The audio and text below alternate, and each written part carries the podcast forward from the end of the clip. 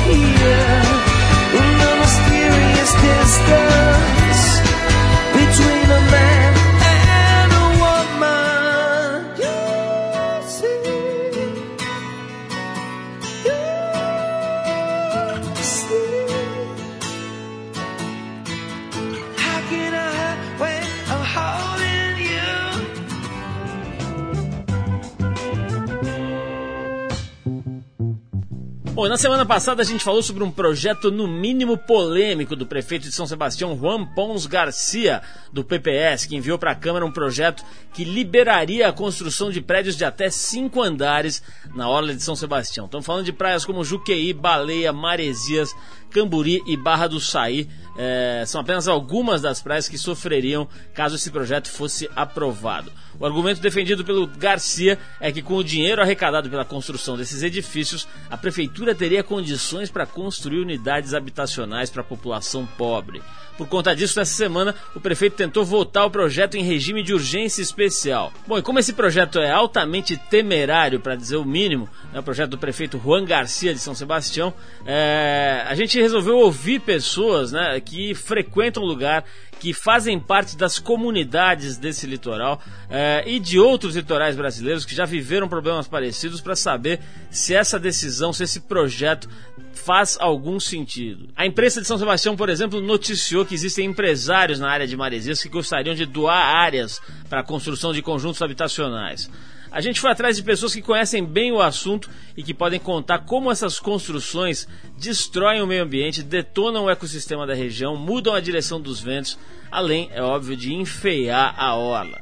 A gente vai conversar com o vereador pela cidade de Florianópolis, Xande Fontes, Xande é ex-juiz do Circuito Mundial de Surf da ASP, Association of Surfing Professionals, e depois que foi eleito vereador pela cidade de Floripa, conseguiu formular um projeto que virou lei e que impede a construção de prédios altos na região da Lagoa da Conceição, uma das regiões mais bonitas do Brasil e, sem dúvida, da cidade de Florianópolis. Nesse primeiro trecho, o vereador fala sobre as razões que o levaram a formular a lei e o impacto que essas construções podem causar no meio ambiente de uma região praiana que, que eu fiz na Lagoa da Conceição? Há um, há um, bom tempo atrás, foi tentado, há uns 10 anos atrás, nós tentamos é, diminuir o gabarito na Lagoa da Conceição, que era permitida a construção até quatro andares. E a lagoa tem um ecossistema sensível diferenciado de outros na cidade. Né? A lagoa é duna, é mar, e é um, é um ambiente muito sensível ali. Então o que, que a gente fez? Há 10 anos atrás nós tentamos reduzir e não conseguimos. Eu tentamos, que eu digo, enquanto sociedade civil. A partir do momento que eu me tornei vereador, eu fiz um movimento junto com a sociedade organizada, pressionamos a Câmara de Vereadores e eu entrei com um projeto que limitou em dois andares em toda a região da Lagoa da Conceição. Beira de mar, orla do mar, é onde a gente tem que cuidar o máximo possível, cara. Por quê? Porque tem que manter a circulação de ar. Se você fizer um paredão de... Vai, vai a Camboriú, por exemplo, às vezes é um paredão de prédio, não tem sol na praia depois do meio-dia e não tem circulação de ar, não bate vento. Então, você tem que manter a área da orla do mar da beira do mar livre, né, e ocupar a parte não litorânea. Para quê? Para que a gente mantenha esse, esse, essa situação assim, que é o que atrai o turismo, né, que é o que dá qualidade de vida para a cidade. E foi uma batalha muito grande isso aqui, cara. Muito grande.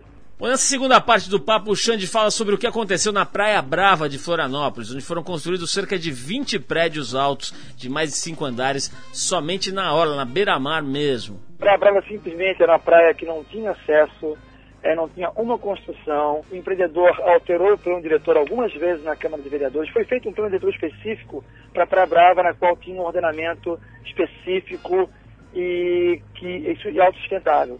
Ao longo dos anos foi se alterando esse zoneamento na Praia Brava, o que tornou a praia insuportável hoje. É, falta água, falta luz, a praia está se tornando, é, durante o verão, é, poluída, não tem vulnerabilidade em função da superocupação dessa área. A ocupação exagerada e descontrolada fez com que o tratamento de esgoto não, não suportasse, que durante o verão é, faltasse água, faltasse energia, quer dizer, é o desequilíbrio, né, cara? Tudo bem, a gente tem que saber que certas regiões vai se construir prédio, vai se ter um adensamento é, é, é maior, mas em certas regiões nós temos que preservar.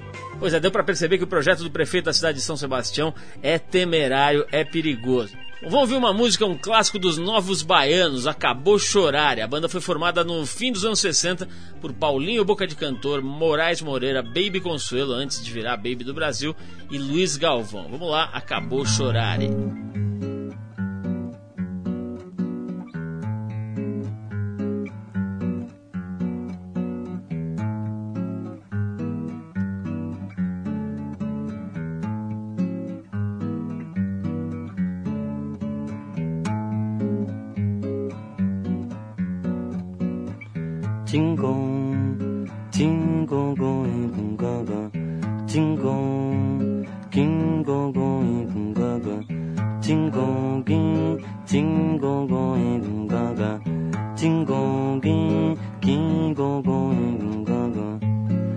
Acabou chorar e ficou tudo lindo de manhã cedinho. Tudo kkk na fé, fé, fé. No bubulili, no bubulilindo. No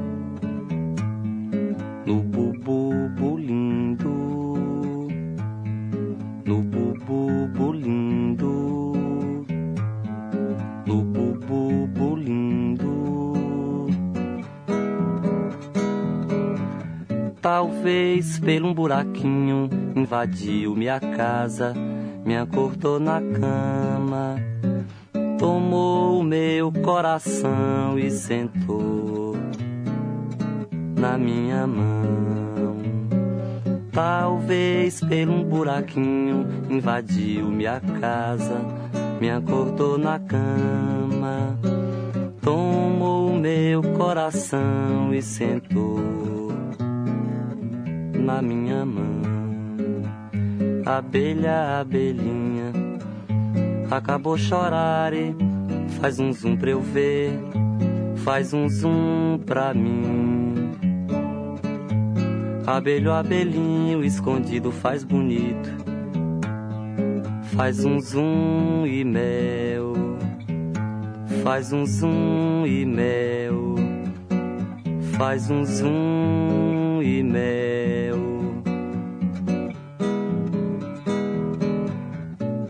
Da de lambuja tem o carneirinho presente na boca, acordando toda a gente tão suave, né? Que suavemente. Da de lambuja tem o carneirinho presente na boca, acordando toda a gente tão suave, né? Que suavemente abelha carneirinho acabou chorar e no meio do mundo respirei eu fundo. Foi-se tudo pra escanteio. Vi o sapo na lagoa entrei nessa que é boa. Fiz um zoom e pronto fiz um zoom e pronto. Fiz um zoom e pronto. Fiz um zoom.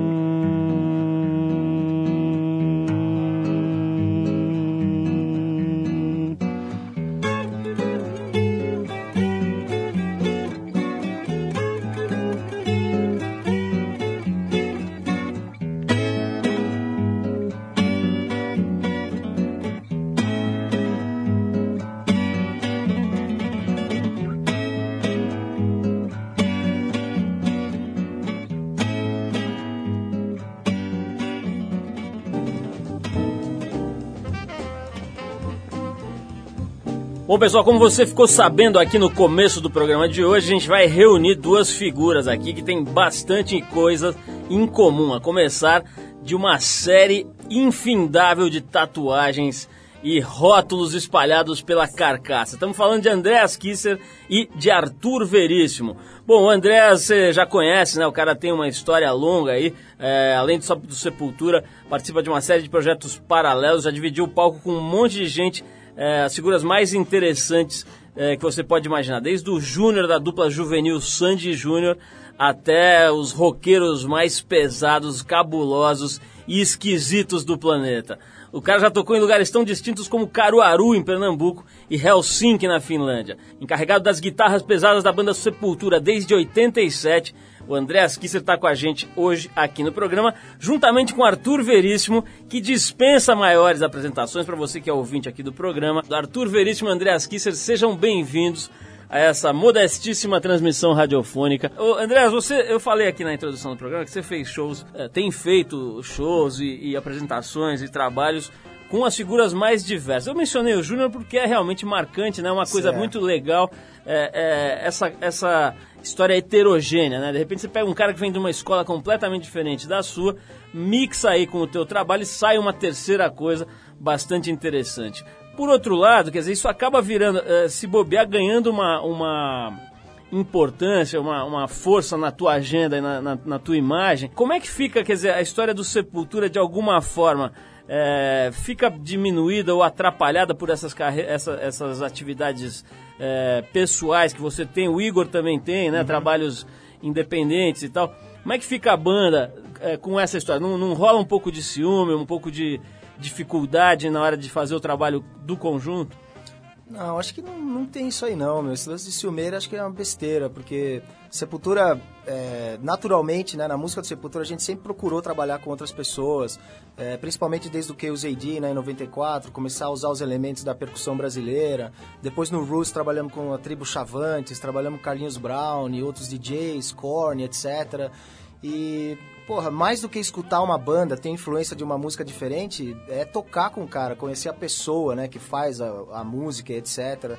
E esses projetos que eu tenho feito aí, é, já uns 3, 4 anos, é, é uma coisa de diversão mesmo, é voltar ao tempo de garagem, sem ter aquela preocupação de vender disco, de fazer entrevista e promoção, é aquela coisa de, meu, juntar a galera, tocar o rock clássico da década de 60 e 70, que, que me influenciou, né? Black Sabbath, principalmente, de Purple, Led Zeppelin, a ser músico, a ser guitarrista. E, porra, como eu conheço praticamente todos os músicos, né? É, pela estrada, a gente vai encontrando as pessoas, vai tendo as amizades. E todo mundo conhece o Black Sabbath, todo mundo passou por isso, né? Led Zeppelin, de Purple, mesmo que não escuta mais, tem na, na bagagem musical essa, essa informação, né? Então eu sempre tento manter aquele, aquele repertório para que fique uma coisa diferente mesmo. Então, pô, Júnior, Caetano Veloso participou, Ira, Paralamas, é... meu, todo mundo, cara. É difícil você achar um cara aí que não tocou ainda. O Marcelo Nova ainda não tocou comigo. Seria um grande convidado também. Então é uma coisa muito saudável, assim, acho que não atrapalha, ao contrário, ajuda a eu ter outras opções é, para escrever música para Sepultura e, e também não fico. Pô, Sepultura tem mais de 20 anos de carreira, né, meu? É uma coisa que é muito difícil você ficar tocando sempre a mesma coisa com os mesmos caras, é meio maçante, né? Então acho que é mais saudável do que, do que atrapalha.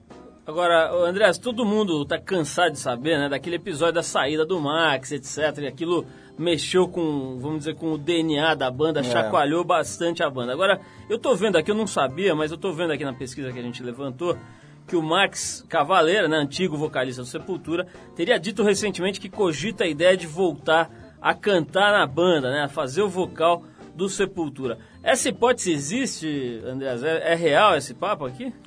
Ah, meu, a hipótese existe desde o momento que ele saiu, né? É uma coisa que os, esses rumores aí eh, sempre rolaram. É, ele saiu em 96, vai fazer 10 anos que ele saiu da banda, né? E sempre tem essas conversas. Ficou mais forte agora porque ele está falando em entrevistas que ele quer é, teria vontade de voltar e tudo. Ah, pessoalmente, eu acho que seria, porra, excelente eu ter uma oportunidade de tocar de novo juntos, que a gente construiu uma história maravilhosa, etc. Infelizmente, a gente não conversa mais desde que ele saiu da banda, mas acho que não é o momento certo, vendo do lado do Sepultura, né? A gente tá com um DVD novo saindo, tá com um disco novo, é, o Derek tá totalmente integrado, né, à banda, morando no Brasil, falando português e, e quer dizer, demorou pra gente retomar essa, essa estrutura, né, também de gravadora, é, empresário, porque quando o Max saiu, a gente perdeu tudo praticamente, né? Não só o vocalista, mas empresário, perdeu a confiança da, do mercado, etc, né? Então, acho que não depende do Max falar que ele quer voltar, é, tem uma coisa, é uma coisa muito maior do que isso, né? Mas, sei lá, os comentários estão aí, vamos ver, não agora, né? Arthur, eu tô com vontade de tocar aqui, a gente separou nos nossos CDs de hoje uma música de um fulano que nós tivemos o prazer de conhecer pessoalmente e você chegou até a conviver um pouco e tal, que é o Chico Sainz. Chico Sainz. Então eu quero, eu quero que você é, fale um pouco da figura do Chico Sainz Nação Zumbi. Como é que você conheceu aquele, aquele, aquela figura interessantíssima aí da música brasileira? Poxa, Paulo, o Chico Sainz ele surpreendeu é, as, todas as pessoas que estavam aqui colocadas, no, tanto no universo da música como o público. Ele com aquela dancinha dele pitoresca, com um jeitinho mameluco dele, aquele bichinho tortinho, era muito carisma. Então foi uma pessoa que seduziu todas as plateias, todos os grandes músicos, desde Gilberto Gil, Ney Mato Grosso, Caetano Veloso, Sepultura, Titãs, acho que as pessoas e o público em geral. é, para mim ele foi um marco na música, foi uma grande perda, mas tá aí a obra dele, né? E por uma, por uma felicidade a gente vai tocar aqui no programa, né? Então vamos tocar essa faixa aqui, ó, chama-se Banditismo por uma questão de classe.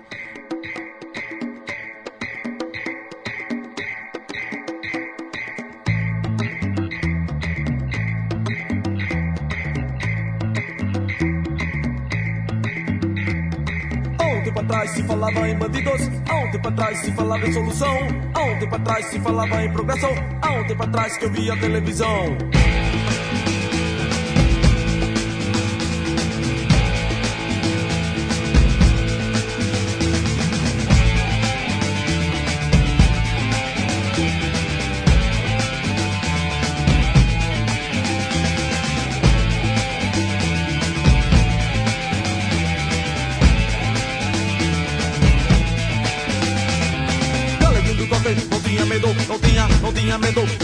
Cabeluda. Do olho verde, fazia sexo, fazia, fazia sexo com seu alicate. Deleguinho do coque, não tinha medo, não tinha, não tinha medo da perna cabeluda. Do olho verde, fazia sexo, fazia, fazia sexo com seu alicate. Sobe morro, ladeira, correga o vento, favela. A polícia atrás deles e eles no rabo dela.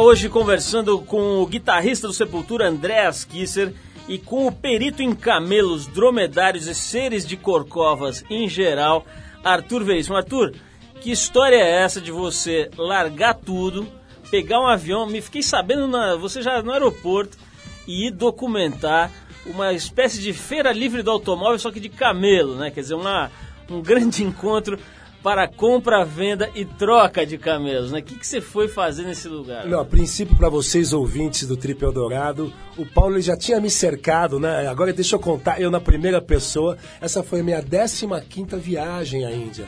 O Paulo tinha me cercado pela redação e são uns dois, três meses atrás falou, Arthur, por favor, pare de viajar para a Índia.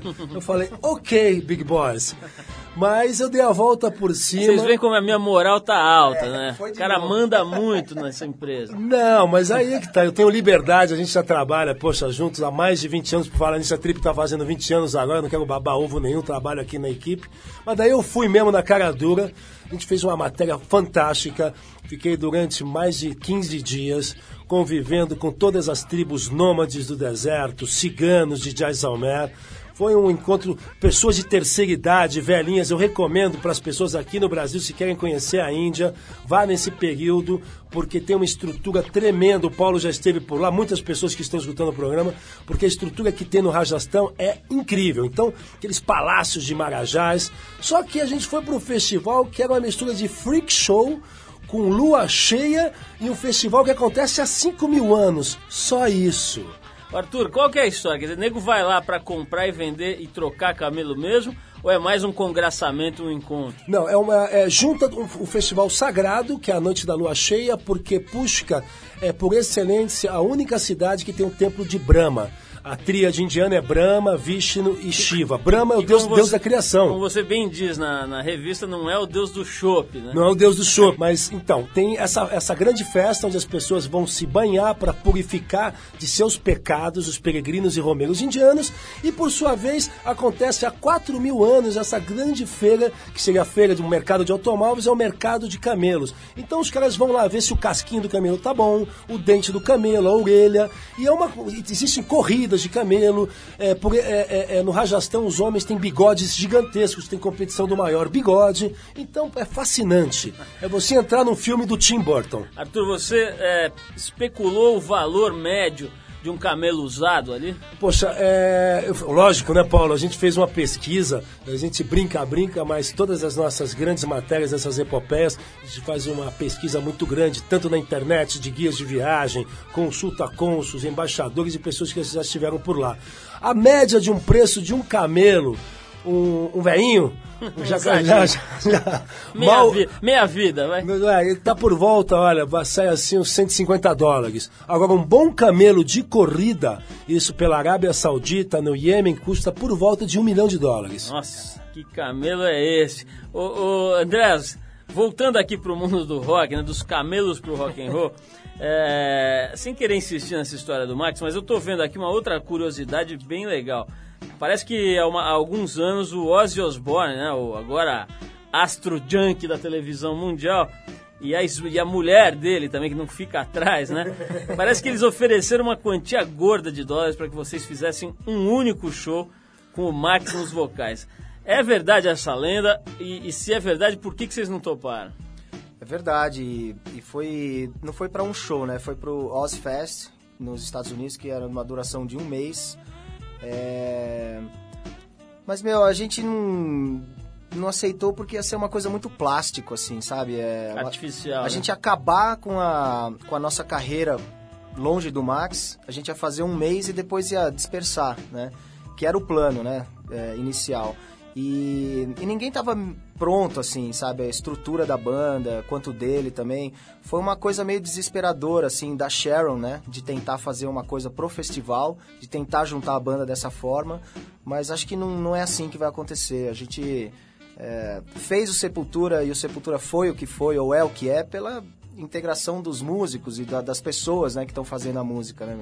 Então acho que seria, sei lá, meio plasticão, acho que não funcionaria. Acho que a gente ia, ia estragar o passado com, com um lance de um mês que não ia valer nada. Agora, quanto foi essa bufunfa aí que ele quanto ofereceu? foi? Quer saber, né?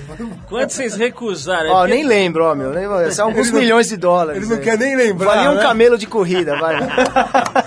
um dos bons. Ô, ô, ô, Andreas, ô, outra coisa aqui que, que me ocorre é o seguinte: você tem juntado, como você mesmo falou, uma série de artistas bem diferentes ali pra tocar, né? Você falou aí de tocar com Caetano Veloso, com Ira, com, com o próprio Júnior lá da Sandy Júnior. tal. Teve alguma alguma vez que você, a hora que começou o show, você falou, puta, isso aqui não vai dar certo. Quer dizer, essa, nessa nós erramos, não tinha como juntar tal. Não, você, você não quiser, não precisa nem falar quem era, mas assim, como é que foi a, a, bois. a saia justa aí? Meu, cara, acho que não rolou, cara. Cada um tem sua característica, seu estilo. Acho que o clima que, sabe, que eu deixo, assim, com, com os músicos é muito tranquilo. Como eu disse, é como se estivesse chegando na minha casa, vamos lá no fundo fazer um som, entendeu? Com uns amplificadorzinho bosta ali, mas vamos curtir uma, né? Abrir uma serva e, e destruir. Então, até deixo também o convidado um pouco mais à vontade, se quiser trazer uma sugestão. Uma cerveja. É, é, também, meu. Ajudar na, no, no álcool. Mas o latino não foi ainda, né? Não, acho que, pô, latino, cara. Fica difícil. Arthur, já que estamos falando em presepada, em coisas que não dão muito certo, eu vou te fazer uma pergunta que eu acho que é quase impossível você responder.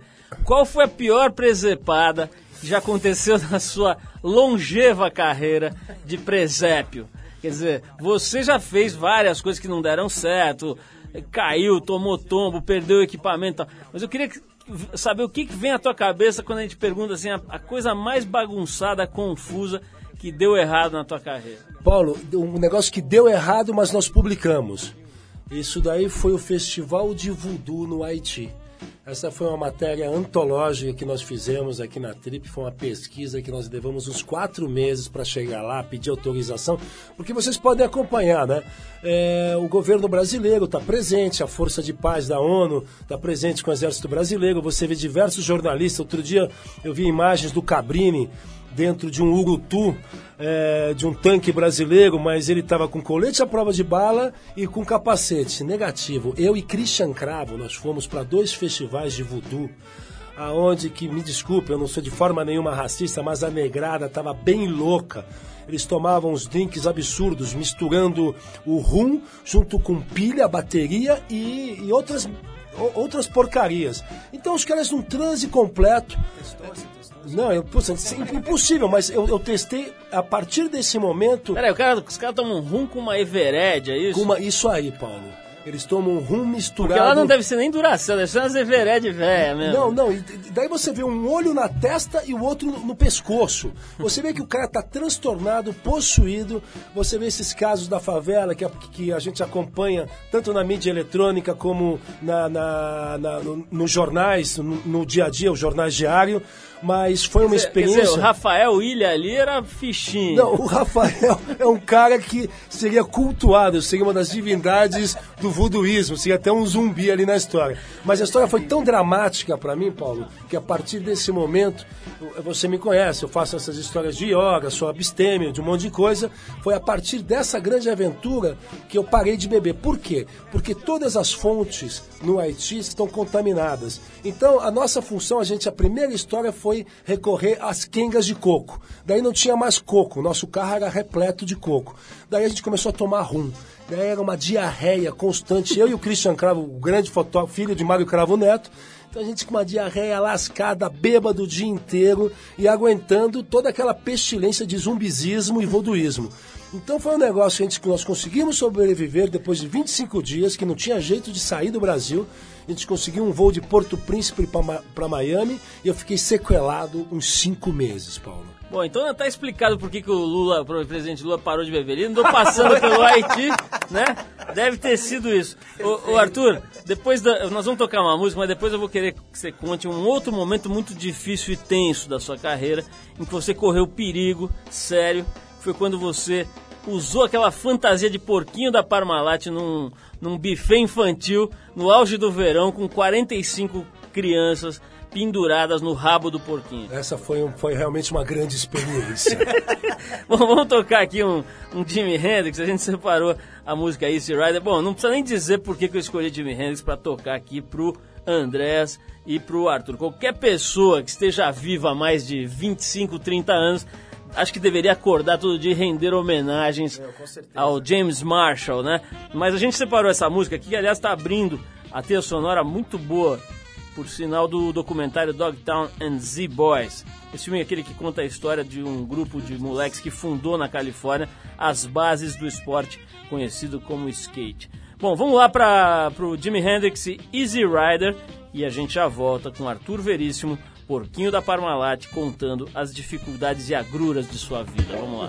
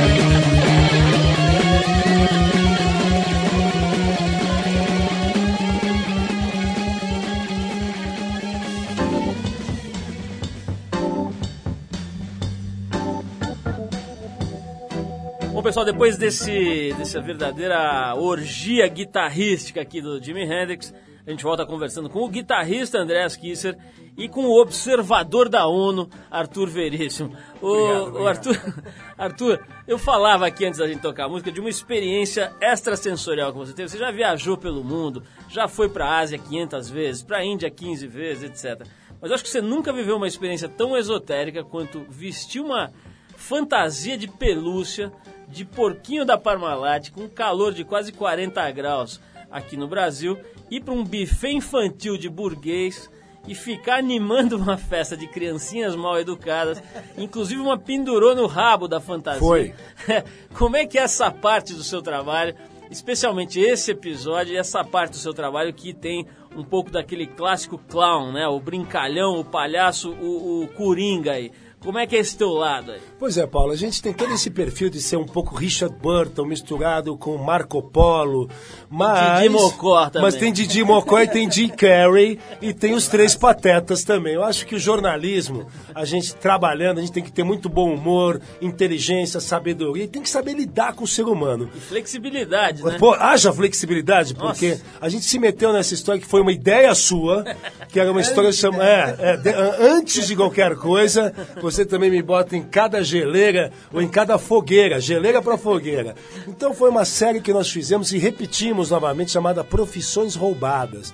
Um, momento antológico que em breve a gente vai botar isso em livro, né? Uma série dessas minhas aventuras, mas foi inacreditável porque estava 45 graus. Isso daí estava lá no início desse nosso século de agora. Eu e Christian Sivers como fotógrafo, a gente estava numa ressaca desgraçada, numa ressaca vindo de uma balada, né? Daí eu só sei, pô, mas Christian, a roupa, a roupa. Daí eu incorporei, eu incorporei, mas foi realmente foi um trabalho de Hércules essa situação, porque as crianças, sério mesmo, eram de um ambiente altamente burguês, um buffet que não é necessário é, é, dizer o nome, mas que as crianças me barbarizaram, enfiavam a mão na minha bunda, puxavam o meu saco, é, enfiavam a mão no meu óculos, enfiavam a mão no meu nariz, em todos e tinha um demônio que ficava puxando o meu rabo, e as mães, os mães e os pais falavam, esse cara é tarado, esse cara de óculos. Não, além disso, eu tive que suportar que eu era tarado, maníaco. É o maníaco. Será que é primo do maníaco do parque? Alguma coisa do gênero?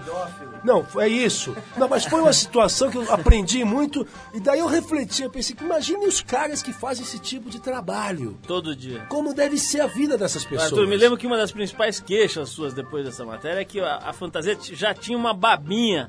Ela já veio meio. Precisa se lembrar disso, né, Paulo? Tava um, tava um oco, acho que o cara não escovava os dentes por volta de uns 15 dias, o cara que usou a fantasia anteriormente. Andréas, falando em, em malucos em geral, na trip de fevereiro, o Iggy Pop, que é o entrevistado aí da, da, da- da edição, né? é, ele diz o seguinte, que ele acredita em vários deuses, inclusive o deus da mulher gostosa. Que é brasileiro, o, né? O Arthur sabe que tem várias divindades aí pelo mundo que são representadas por mulheres belíssimas, Aspectos né? femininos, né? Agora, o, o Andreas, você, quer dizer, você falou agora há pouco do estilo evil, do, do, do tatuador, etc. Vocês têm essa música pesada, com essa, essa conotação toda assim, meio. Não sei se, se dá pra dizer, mas assim, lembra um pouco os filmes de terror e as paradas mais pesadas. Você tem alguma crença? Como é que é o teu lado espiritual aí? É, é, pra, que, que lado você caminhou nessa área? Bom, é. Minha família é católica, quer dizer, minha mãe é católica, meu pai foi é, da igreja luterana, eu fui batizado na igreja luterana, mas, meu, eu nunca, eu nunca fui, vamos dizer assim, ativo na, na religião. Eu gosto de, sei lá, de estudar outros, outros, outras opiniões, outras, outras ideias. Na verdade, toda religião fala a mesma coisa, né, meu? É aquela coisa de junção, paz, busca por Deus, etc. Eu acho que religião está no dia a dia, na, no, no convívio com seus amigos, com a família, o respeito, principalmente o respeito, né? A religião é, hoje, assim, sempre foi, né? Aquela co- conotação maléfica, meu, porque o meu Deus é melhor que o seu, ou eu não posso ter cinco ou seis deuses, tem que ser um, é, não posso casar com outra pessoa de outra religião, e, pô, tudo uma palhaçada, né, meu? Então acho que é, é, é só é, motivo de discórdia, motivo de guerra, sangue, cruzadas e etc, né, meu? Então acho que quanto mais informação a pessoa tiver, o que a religião não gosta, né, informação, é aquela coisa de, né, monopolizar a cabeça de cada um com pecado e tudo, né, fazer o shape da pessoa, né? Então acho que quanto mais informação, mais a cabeça aberta tiver, mais paz a gente vai encontrar, meu. Não é ir numa igreja ou dar grana pro pastor que você vai achar a sua felicidade ou a sua paz, né, meu? Então acho que é meio que como eu tenho a- a- o privilégio de viajar também como o Arthur, né, meu, conhecer outras culturas e línguas diferentes e, e posições, etc. Acho que é, a cabeça está um pouco mais aberta, né? Ô, Andreas, você, você, a gente tava falando de porquinho da Parmalat aqui. É, eu me lembro, faz uns 15 anos nós fomos lá fazer uma matéria na, na, na casa onde vocês moravam. Acho que era do Igor e do Max com a, com a mãe deles num apartamento no centro de São Paulo. Ah, sim. Santa Cecília. É, e lá habitava nessa ocasião um sujeito que atende pela alcunha de João Gordo, né? Nossa. Ele era um agregado. Nossa. ele era um Essa agregado. época- Ele era um agregado da família é, Cavaleira. Cavaleira, né? E tava lá, e eu me lembro que tinha. Fui eu e o, e o Dandão, Fernando Costa Neto, fazer essa matéria. E eu me lembro que tinha uma pilha de meia suja no quarto do, do coisa que lembrava as experiências de Lavoisier, quando ele acreditava na teoria da geração espontânea, né? Ele achava que as coisas brotavam da sujeira. Quicos marinhos, né? Como é que foi essa época em que morava Max e Igor, a mãe deles, que eu não me lembro agora o nome, Vânia. a Vânia, e o João Gordo num mesmo imóvel, André? Meu, foi uma loucura total. Tanto é que não durou muito tempo, né, meu? Foi, acho que eles moraram o quê? Um ano, dois anos ali. E, meu, Santa Cecília, perto do antigo retrô ali, né, meu? Aquela pracinha maléfica ali. E, pô, era muito pesado. Eu passei eh, maus momentos ali. É, mas, mas voltando ao tempo de agora, João Gordo realmente é um exemplo de pai de família, Sem né, dúvida. cara? João Gordo é dúvida. quase um Luciano Huck hoje em dia. Oh, chegando lá! Ô, ô, Arthur, você, é, é, você tem uma coisa interessante aí nessas suas peripécias jornalísticas, que você é um comilão de coisas exóticas, né? Fale-me de coisas exóticas e pitorescas que você cobra, já tomou? ingeriu por aí. Poxa, sangue de cobra, poxa, eu degustei sangue de cobra em Bangkok, na Tailândia. Lá fi- fiz até matéria pra trip. Hum, eu- gostei do sotaque Bangkok. Bangkok. Agora ela vem. Bangkok. Hi. O que mais, Sawadee. na, Testi- degustei na Indonésia o sangue de cobra. Testículos, Na Indonésia também tem. Testículos já, já experimentou, claro. Já, testículos, poxa, eu comi, eu comi, né? Uma sopa de, que é de, de ratan, que tem na Bolívia, em La Paz, onde que ele corta o falos do boi em picadinho. O falo do boi, cara, chega quase a um metro. Mas, de experiência mesmo, o falo também do tigre, que eu até dei pro Jô Soares numa entrevista, o, o falo do, do, do- o pinto do, do tigre seco. Uma outra coisa, na China, eu tive a experiência de comer que me causou o maior problema de urticária. Eu tive um problema gravíssimo que eu fui comer escorpião no palitinho, Paulo. Essa daí foi cabulosa. Mas é, é um, um assunto que você estava falando sobre religião. Vou mudar, você me desculpa eu te atropelar. você estava falando sobre religião junto com o Andréas. A gente acompanhou, acho que a mídia inteira, todos os ouvintes, todas as pessoas acompanharam sobre essas charges desse jornal dinamarquês é, em cima de, de Maomé. E, poxa, teve diversas manifestações espalhadas pelo mundo inteiro. Violentíssimas. De, de violentíssimas e, e- e de prêmio para eles irem atrás do chargista, do desenhista. Agora, Paulo, pensa bem, Andrés, também junto comigo e vocês, os ouvintes. Vamos refletir juntos. Imagine os hindus, que são 800 milhões só na Índia, a princípio, 800 milhões de praticantes. Imagine se eles começam a fazer manifestações na frente de todas as churrascarias, porque a vaca é sagrada na Índia. Como é que seria o nosso mundo? Então, esses tipos, esses maometanos, esses islâmicos que estão fazendo todo essa, esse salseiro pelo planeta, é uma pequena minoria. E a mídia dá muita atenção a isso. E é uma responsabilidade porque são certos líderes muçulmanos que... é, que instigam as pessoas. Instigaram, instigaram então fazer imagine se em todas as frentes, em todos os fogos de chão, prazeres da carne, em todos os porcões aqui no Brasil, tivesse manifestação. Eu não é, Paulo? Qual a tua opinião sobre isso? Olha, Inverti a história. É, vamos, vamos, vamos lá, vamos tentar abordar a questão do Oriente Médio e a churrascaria Costela de Ripa. Se é mais ou menos isso que você quer. O que eu posso dizer é o seguinte: eu sou contra a publicação das charges que, que provoquem ou questionem crenças e, e religiões. Acho que a liberdade de imprensa não está acima do bom senso. Então, acho que, que aquilo foi um absurdo mesmo, aquele jornal devia se retratar, devia ser punido e etc. Agora, sobre as churrascarias, o porcão e o fogo de chão, vamos deixar para uma outra oportunidade, porque agora temos mais uma canção aqui, Arthur. Eu quero agradecer a presença do Andréas Kisser e de Arthur Veríssimo. Foi uma conversa bastante pitoresca. Sim, agradável. E agradável e divertida, como sempre. E a gente espera que os ouvintes também tenham gostado. E nós separamos aqui, Arthur, uma música que não poderia ser menos pitoresca do que a nossa conversa. É a música Shaman Scandal, do Donaldson Brown, que já teve dezenas de, diverso- de versões, né? Entre as versões, por exemplo, até, até o Sérgio Malandro fez versão dessa música, tia. que é aquela que canta assim, conheci um capeta em forma de guri, sabe aquela? Pois é. Bom, a versão que a gente separou aqui é do Dr. Ring Ding, uma das primeiras bandas europeias de ska que estourou na América. Vamos ouvir então o Dr. Ring Ding com uma música que já foi, já teve uma releitura pela importante músico brasileiro Sérgio Malandro. Opa! Né? Uma, Que uma não espécie, participou ainda das uma espécie de, uma espécie, uma espécie de João Gilberto moderno, né?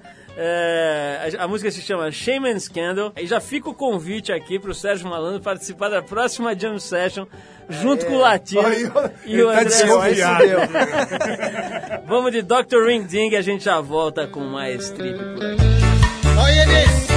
These are the new brand leak and the same old story. Shame and scandal in the family. Hey. Dr. Ringy and the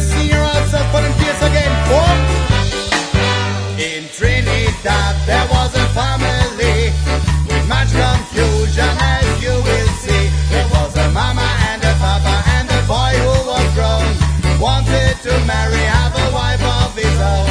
He found a young girl, soothing him nice. He went to his papa to ask his advice.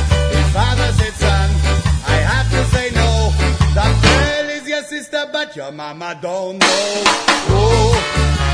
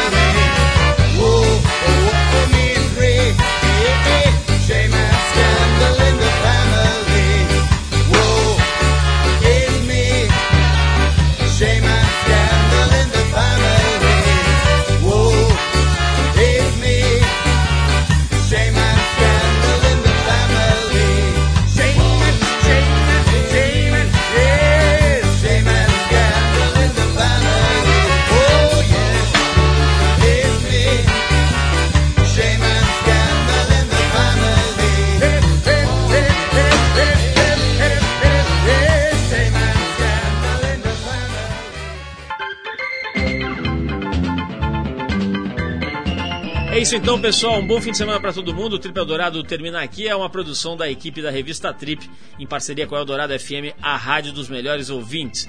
A apresentação é de Paulo Lima, participação excepcional de Arthur Veríssimo, a edição de Ricardo Moreno, a produção e os trabalhos técnicos de Alexandre Potashev. Para falar com a gente, anota aí o e-mail radio@trip.com.br. Semana que vem a gente volta nesse mesmo horário, sextas às 8 da noite, e com as nossas edições Trip Eldorado Shortcuts às terças e quintas durante o Trilhas e Tons. Um abração, bom fim de semana e bom show dos Rolling Stones para quem for. Valeu!